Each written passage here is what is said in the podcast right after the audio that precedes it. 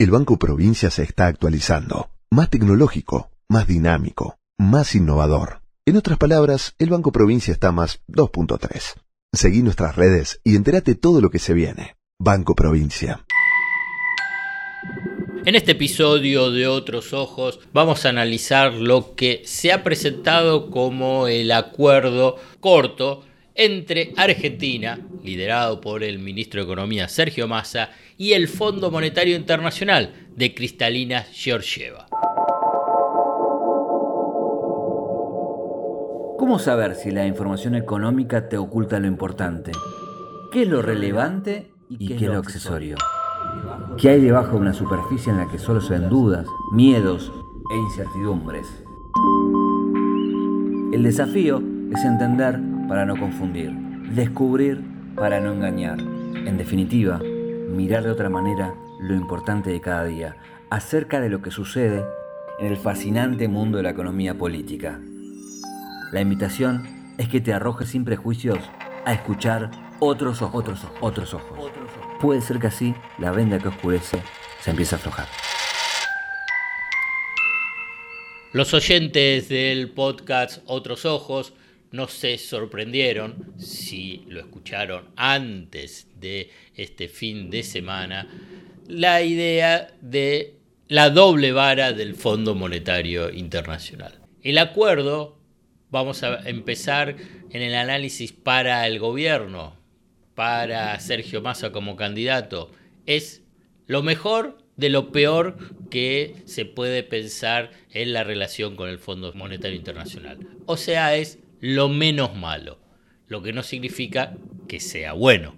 Lo menos malo es porque despeja la incertidumbre de si se paga o no se paga el Fondo Monetario Internacional, si el Fondo Monetario Internacional exige eh, niveles de devaluación que son simplemente descabellados. Entonces, por lo menos despeja esa incertidumbre teniendo en cuenta que las elecciones paso están muy cerca y la general es en octubre eh, también. Punto uno. Eso es pensando en Argentina. Ahora bien, lo que ha hecho el Fondo Monetario Internacional, sus técnicos, incluso sus principales socios, en este caso el dueño del Fondo Monetario Internacional, Estados Unidos, ha sido obsceno en la relación con el gobierno de Alberto Fernández. Sin asumir la corresponsabilidad de lo que fue el fiasco más grande de la historia del Fondo Monetario Internacional, el préstamo de un total de 57 mil millones de dólares al gobierno Mauricio Macri, de los cuales desembolsó 45 mil millones de dólares.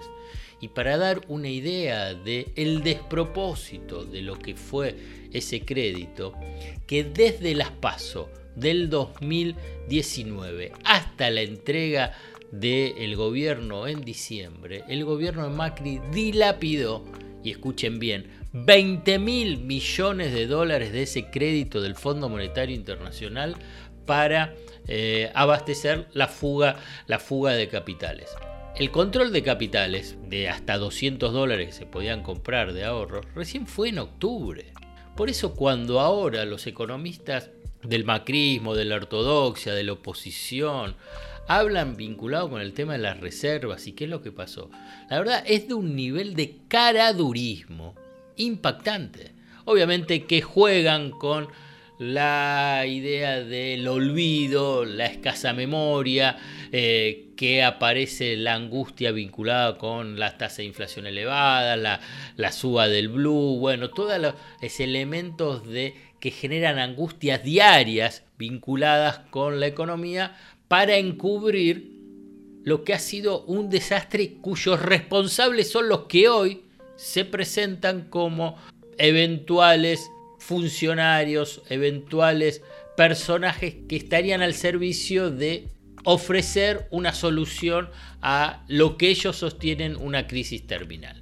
Dicho esto, lo que ha hecho el fondo es anunció un acuerdo, algunas de las pautas que están en ese acuerdo, que hay que verlo, los papeles todavía no han aparecido, digamos lo que sería el memorándum de entendimiento, pero que después de las pasos, después de las pasos, van a empezar a tratar el caso argentino. O sea que van a esperar las elecciones, van a esperar el resultado electoral para, en última instancia, ver si avanzan los acuerdos definidos con la Argentina y recién a fin de agosto el directorio discutiría el caso Argentina para eh, definir el desembolso necesario. Mientras tanto, la Argentina paga los compromisos y los vencimientos con el Fondo Monetario Internacional, con diferentes eh, estrategias financieras, buscando dólares en el Banco Latinoamericano, el ex-CAF,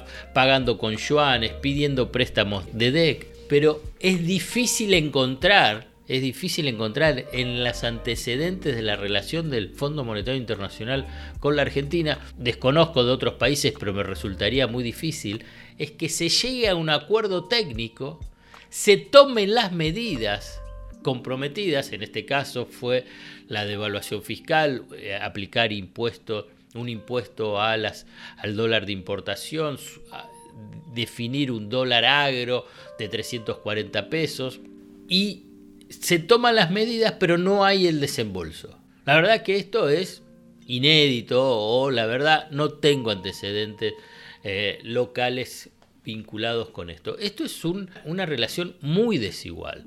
Solamente se puede explicar, obviamente, por la extrema vulnerabilidad de la economía argentina y porque el Fondo Monetario Internacional está interviniendo políticamente en las elecciones locales. Ahora bien, ¿qué significa eso? Que no da el desembolso previo a las pasos, generando una situación de mayor tensión, pero a la vez no suelta la mano del gobierno porque dice va a haber un acuerdo. O sea, está en una posición para ser benévolo, neutra. A diferencia de lo que fue la activa participación del Fondo Monetario Internacional para sostener al gobierno de Mauricio Macri, haciendo la vista gorda a lo que fue el despilfarro de 20 mil millones de dólares, como te mencioné, desde las PASO hasta fin de año.